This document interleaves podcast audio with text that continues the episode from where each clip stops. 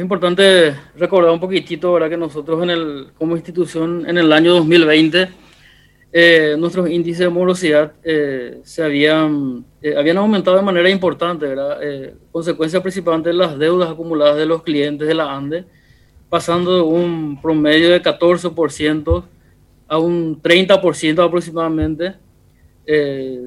eso, lógicamente, nosotros en el mes de octubre habíamos también realizado eh, la, el fraccionamiento automático de la deuda de los clientes de la ANDE, ¿verdad? Eh, por medio de la ley de emergencia, eh, la ley 6524.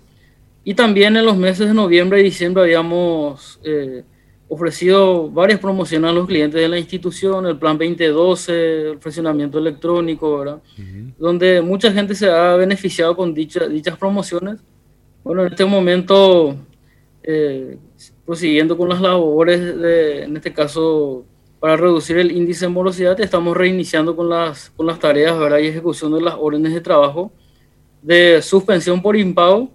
En este caso, en una primera línea de priorización, eh, son tenidos en cuenta aquellos usuarios que tengan más de cinco facturas pendientes eh, y que a nivel nacional eh, estamos realizando una cuantificación en torno a los 120 mil clientes eh, de un total de 1.650.000 que tiene la institución hoy en día.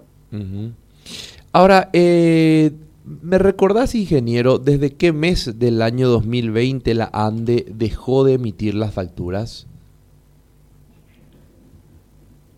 La ANDE eh, en el año 2020, desde el mes de abril a septiembre, ha exonerado en promedio a un 78% del total de clientes, es decir, 1.200.000 usuarios en promedio por mes, ¿verdad? Desde abril a septiembre, fueron seis meses, por un valor eh, cercano a los 96 millones de dólares.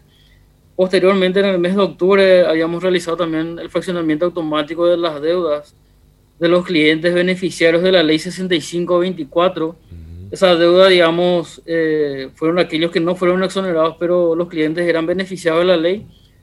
Se hizo la financiación automática eh, en 18 meses sin intereses. Eh, en ese sentido, fueron beneficiados aproximadamente 930 mil clientes con una deuda financiada de 90 millones de dólares aproximadamente.